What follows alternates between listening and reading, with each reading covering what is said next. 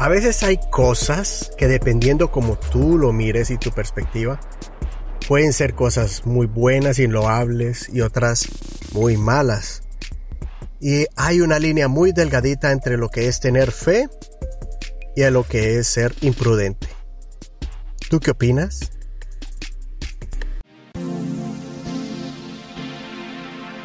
Considéralo con Eduardo Rodríguez Mensajes prácticos que te ayudarán en tu caminar con Dios. Realmente fe significa valentía.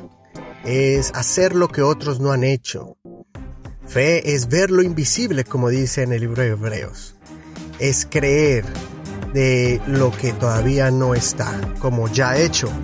Es la convicción de lo que no se ve. Pero podemos confundirlo a veces con imprudencia, con osadía y hasta llegar al punto de, de, podemos llegar al punto de convertirnos en un mal ejemplo y un mal testimonio como creyentes, como cristianos.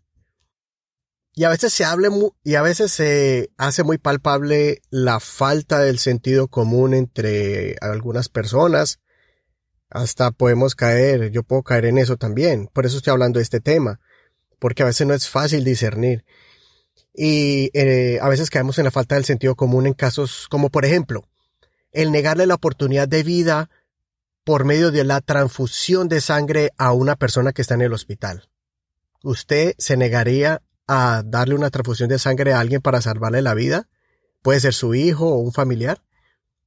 Y usted en este momento diría, no, ¿cómo se le ocurre? Hay que hacer lo posible por salvarle la vida. Pero ustedes y yo sabemos de que hay una secta que se autodenomina cristiana que tiene esta práctica y, malinterpretan la palabra de Dios. Así como el malinterpretar una escritura bíblica para fundamentar una doctrina de salvación y transmitirla a millones de personas parece algo increíble, pues, pues precisamente eso es lo que hacen los testigos de Jehová. Y por eso tenemos que cuidarnos de caer en lo mismo. Y hay muchas personas que han muerto de los que son parte de esta secta, que personas que han muerto por simplemente esta creencia, ¿no? Ahora, yo también, cuando yo era muy pequeño, yo tenía como unos 14 años, 13, no, por ahí, 13, 14, 15, cuando escuché em, en mi, en mi comunidad cristiana una gran tristeza y estaban de luto porque un joven que era, creo, creo que era líder nacional de los jóvenes en ese tiempo o, o líder de la región, algo así. Eh, no recuerdo si apellido Sosa, no recuerdo su nombre, pero me impactó tanto porque todos estaban tristes y decían, ay, mire, este joven salió de, ya ve que en la high school, después de que uno se gradúa en el, del bachillerato, hay una, un paseo que le llama el paseo de excursión. Y todos van a un paseo y entonces dijeron, no, él fue a este paseo, creo que era la excursión de escuela o no sé por qué terminó por allá en un río, en una cascada estaba con todos los amigos, no sé si eran de la iglesia o de la escuela. El caso es que este joven allá eh, falleció en ese viaje y todos estaban tristes y, y, cuando yo pregunté qué fue lo que pasó, contaron que él se subió a una cascada y eso que se suben a una peña así y se tiran al agua. Entonces al parecer se resbaló con una de estas piedras que habían cogido lama por la humedad, por la, por el, por el agua y se resbaló. Entonces, al parecer, investigando todo, no tenían permiso estos jóvenes de tirarse desde allí y les habían dicho que no se tiren, pero él fue uno de los pocos jóvenes que se subió allá eh, en contra de la, del mandato de, los, de las autoridades, de, en este caso los profesores o los adultos, y se resbaló y cayó contra las peñas, no cayó en el agua, sino contra las piedras abajo. Entonces fue una a mí me, me traumó eso, me, me consternó y al principio todos decían, bueno, ¿y por qué Dios no lo guardó? Bla, bla, bla. Pero era evidente que fue una consecuencia de la desobediencia.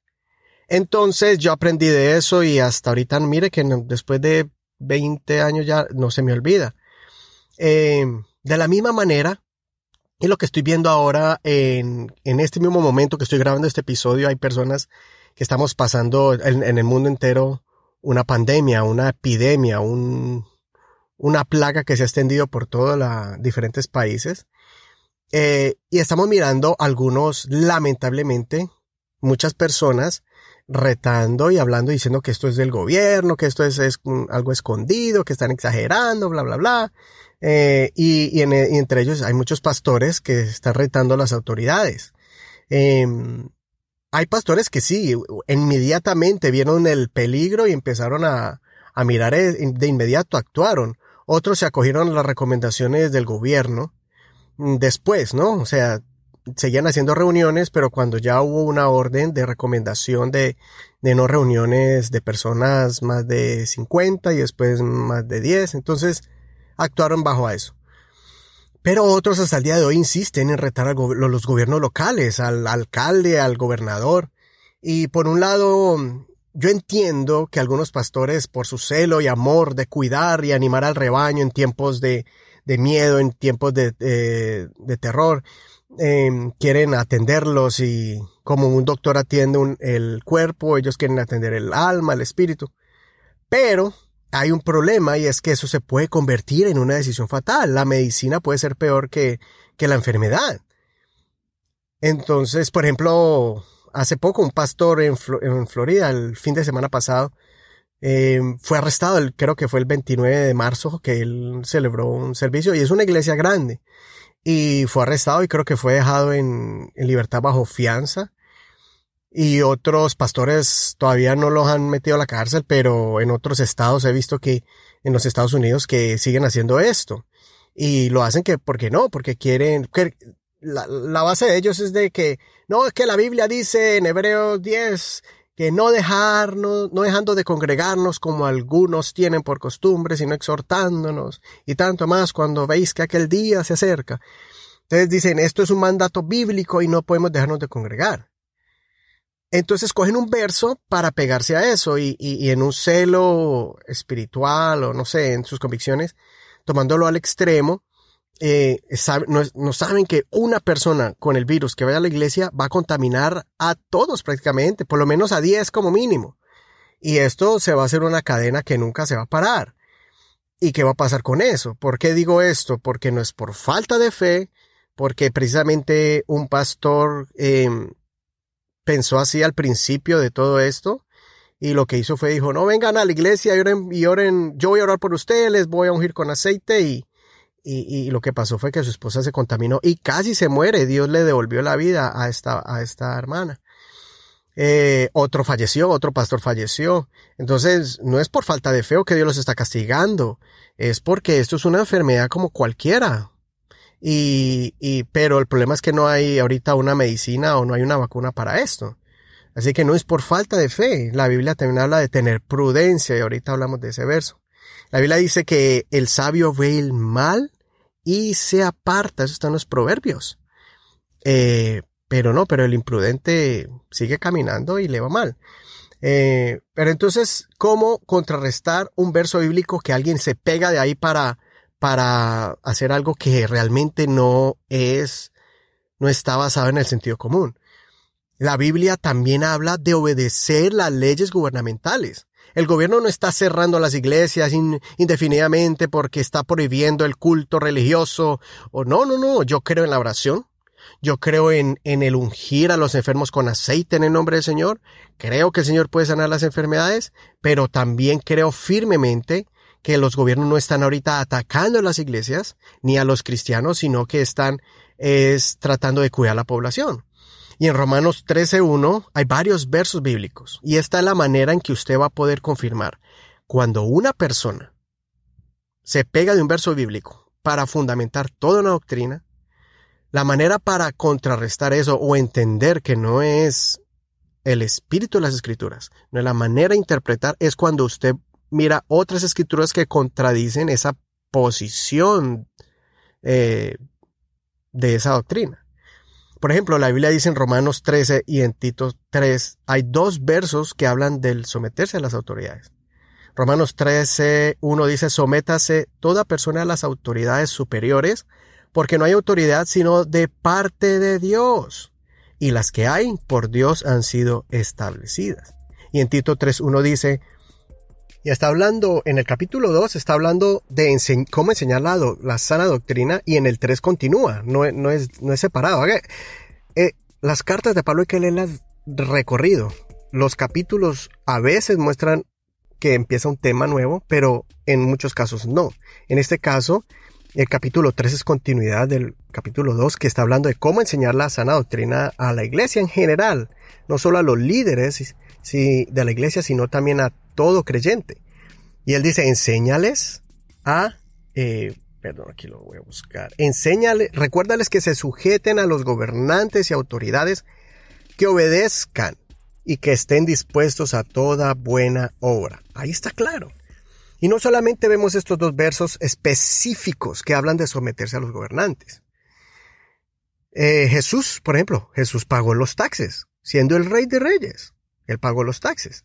Eh, Pablo, el apóstol Pablo, fue un hombre que respetó a los líderes, tanto los gobernantes como los, aún a los líderes religiosos, aún a los fariseos y a los saduceos, que eran los líderes de las sectas religiosas más grandes de los judíos en ese tiempo, y él los respetaba. Por ejemplo, el, sumo sacerdote lo mandó a, lo mandó a golpear, y él dijo, tú quieres pared blanqueada, Dios mismo te va a golpear, y ¿Con qué autoridad lo haces? Quebrantando la ley me mandas a golpear. Entonces a él lo corrigen y le, que lo, eh, los que estaban allí, los, los, que rodeaban al sumo sacerdote, decían, bueno, ¿usted por qué lo insulta?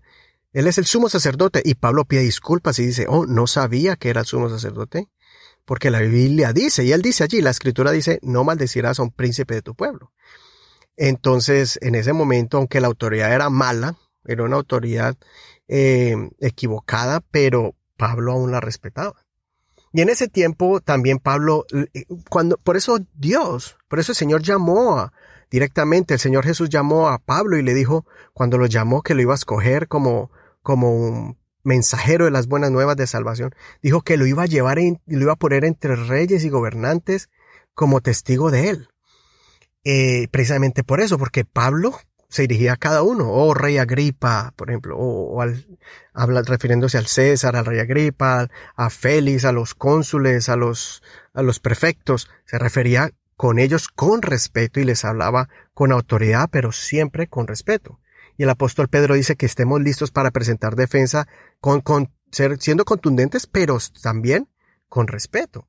Entonces, eh, como cristianos debemos de dar ese ejemplo ante las autoridades, de someternos. Si usted le dicen, quédese, quédese, si le dicen, no, no tome ahorita esa posición de que yo voy a salir ahorita y no me importa que Dios está conmigo. Sí, pero no podemos, tenemos que ahorita usar lo que es la, el relacionamiento y también el escuchar a las autoridades que Dios ha puesto. Hay excepciones, por ejemplo, si, el gobernante, si hay persecución religiosa, que a veces prohíben las orar, prohíben la Biblia, pues eso es otra cosa, ¿no?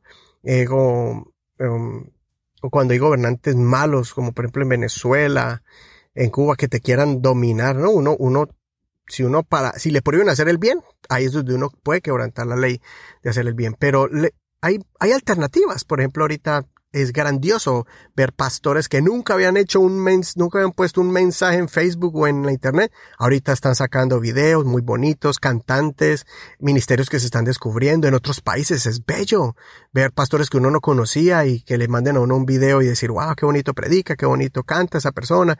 Y los ministerios se han, se han, ahorita hablé con un, un, un ministro, un cantante, eh, que se dedica a tiempo completo cantándole al Señor con su guitarra y, y me dijo que tenía varias reuniones por internet. Ah, él vive en Estados Unidos y en Colombia. Va a ser en vivo, va a dirigir la alabanza en vivo en diferentes iglesias. Eso es fenomenal. Cuando él tenía que esperar a que lo invitaran, viajar a Colombia, ir de iglesia en iglesia, ahorita va a ir en un día a varias iglesias. En la casa. O sea, todas estas cosas nos hacen mirar cómo poder esparcir la palabra de Dios y, hacer el bien a las personas por medio de la Internet y de manera gratuita sin mucho esfuerzo. Entonces, solamente con un teléfono celular conectado a, la Internet, ya. Ya, no es más. Cantantes famosos están con una guitarrita y delante de un micrófono allí, eh, tanto seculares como cristianos. Y ya no necesitan todo ese equipo de estudio profesional. Entonces todas estas cosas nos están haciendo explotar muchos nuevos ministerios mientras que otros están dando mal ejemplo como cristianos. Por ejemplo, eh, los judíos ortodoxos que tienen en su Biblia que los obligan, que por nada del mundo pueden cancelar eh, sus, reuniones tradicionales. Eh, por ejemplo, hace poquito tuvieron la fiesta del Purim, esa fiesta donde recuerdan a, la gran obra de la reina Esther. Eso es como, es algo sagrado para ellos. Tuvieron que cancelarlo, cerraron las sinagogas, sometiéndose a los gobiernos y cuidando a su pueblo. Entonces, estoy hablando de, cosas extremas y que mucha gente lo, está haciendo. De la misma manera, nosotros vemos, por ejemplo, yo miro ejemplos de personas, por ejemplo, en este caso a veces hay hermanas, mujeres que se convierten al cristianismo y sus esposos no son cristianos y la actitud que toman es radical. Y el hombre llega al trabajo y, el, y bueno, mi amor, y la comida, siempre le servía la comida, pero desde que está yendo a la iglesia, entonces tiene que ir martes a la iglesia, jueves y cuando sale volando. Vea, ahí le dejé, caliente se vea. No, mi amor, puede servir. A... Es más, muchos ni les prohíben ir a la iglesia, las apoyan. Pero cuando empiezan esos cambios drásticos que ya no, no, no, no hay ropa, no hay, no hay comida, no hay, no hay esas atenciones, eh, los, los hombres se vuelven amargados y dicen, desde que se volvió religiosa, mi mujer cambió y ya no es la misma y míreme, ma, mírelo como tiene la casa sucia y cosas así, cosas que antes no hacía. Ha, retrocedido. En cambio, mire qué dice, y a veces las mujeres dicen, no, es que primeramente mi Dios, mi Cristo. Y se olvidan lo que dice primera de Pedro 3. Mira el mensaje de Pedro. Así también, está en la Reina Valera contemporánea. Así en la versión Reina Valera contemporánea. Así también ustedes las esposas respeten a sus esposos a fin de que los que no creen a la palabra puedan ser ganados más por la conducta de ustedes que por sus palabras cuando ellos vean su conducta casta y respetuosa. Y muchas no lo hacen así. Y eso se aplica a hombres, eso se aplica a jóvenes, jóvenes que van a la iglesia y oran para que sus papás vayan a la iglesia y se conviertan y cambien pero en la casa no dan ejemplo, en la casa son vagos, o no arreglan, no apoyan, no ayudan. Entonces son cosas que cuando uno empieza a dar el ejemplo, un ejemplo habla más que mil palabras. Ahí está en la Biblia. Y no puede decir uno, es que primeramente Dios y lo del mundo después. No, no. Uno tiene que vivir una vida correcta aquí en esta tierra para uno poder llegar a esa vida eterna. Pero a veces eh, confundimos que por alcanzar la vida eterna hay que dejar todo tirado acá. Y eso es lo que tenemos que ser claros, no confundir un verso bíblico, pegarse de allí, para que al final termine haciendo peor lo que está haciendo. Piensa que es para Dios y no lo está haciendo. La Biblia dice que llegarán, Jesucristo dijo, hay personas que van a llegar al punto de que van a pensar que matan, persiguiéndolos y matándolos, van a hacer un servicio a Dios. ¿Y qué pasó con los apóstoles y discípulos? los fariseos los perseguían, los saduceos los mandaban a matar literalmente pensando de que estaban protegiendo eh, la fe y el celo del Dios de Israel, cuando resulta que el Dios de Israel les vino en carne y hueso y no lo reconocieron. Al Creador. A lo suyo vino, lo suyo no lo recibieron. Imagínense. Cosas así. Entonces se enseguecían con sus pensar y su, propia interpretación de la Biblia. Así que para ir concluyendo, evaluemos muy bien cuando vamos a aplicar nuestra fe que va en contra del pensamiento humano, que va en contra de la, lógica. Cuando alguien le dice, no, no ore por ese hijo que está enfermo, ore por él y va a ser sano. Cuando alguien le dice, no, usted no va a ser nadie, usted no va a entrar a la universidad, aplica a la universidad. No, usted no va a conseguir trabajo, yo creo que Dios me lo va a dar. Eh, no, es que en esta, en esta, en esta escasez vamos a morirnos de hambre. No, yo creo que Dios me va a suplir mi pan así y mi agua así como Elías. Dios le mandaba cuervos y cuando los cuervos no llegaban lo mandaba a un arroyo y el arroyo se secaba. Mandaba hasta animales para que lo atendieran. Y si no había agua, mandaba ancianas, a viudas que lo atendieran y se multiplicaban. O sea, la fe usémosla en estos momentos para, para ver las bendiciones, los milagros de Dios, mas no para ser eh, desobedientes y quebrantar las leyes. Cuando es momento de aplicar la prudencia, cuando hay momento de aplicar el don de la sabiduría, cuando es el momento de aplicar el don de ciencia que da el Espíritu Santo, apliquémoslo. Y cuando es momento de movernos por fe, de creer, hay que hacerlo. Todo esto lo hacemos por fe. Es más, el don de fe no está separado del don de ciencia, ni el don de sabiduría, ni el, ni el don de la misericordia. Nada de esto es, todo va en un conjunto. Si no, nos volvemos simplemente en meramente personas que son religiosas, más desconectadas del el cristianismo, del verdadero mensaje del Señor Jesucristo. Y él hablaba de que hay personas que se centran tanto, su centro es las actividades eclesiásticas de la iglesia, pero desconectados realmente del verdadero mensaje del cristianismo, de las buenas nuevas de salvación, del Evangelio. Considera lo que te digo.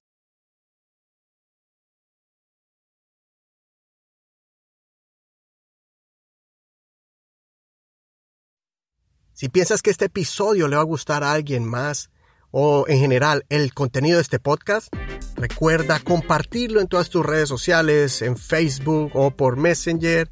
Lo puedes hacer por WhatsApp, puedes enviar el link, el enlace a todos sus amigos para que conozcan más sobre este podcast. Y también recuerda que puedes encontrar este podcast y escucharlo en cualquier plataforma de música o audio, como por ejemplo en iTunes o en su plataforma de Apple Podcast. Puedes encontrarlo también en Google Play Music o en la plataforma de Google para podcast que se llama Google Podcast. También puedes encontrarlo en Spotify. Spotify lo puedes escuchar podcast de manera gratuita sin necesidad de suscribirte. También puedes escucharlo en Stitcher, en iVoox, iVoox, que se escribe la letra I, V pequeña, O, O, X, o en las plataformas para podcast como Spreaker o TuneIn Radio. Y si nos estás escuchando por iTunes o Apple Podcasts, por favor déjanos un review, déjanos allí un comentario y cinco estrellas para que muchas personas más puedan conocerte este podcast. Y contáctate conmigo por medio de Messenger o puedes mandarnos un correo electrónico por, al correo consideralo.blog gmail.com consideralo.blog arroba gmail.com Tu amigo Dardo Rodríguez. Chao.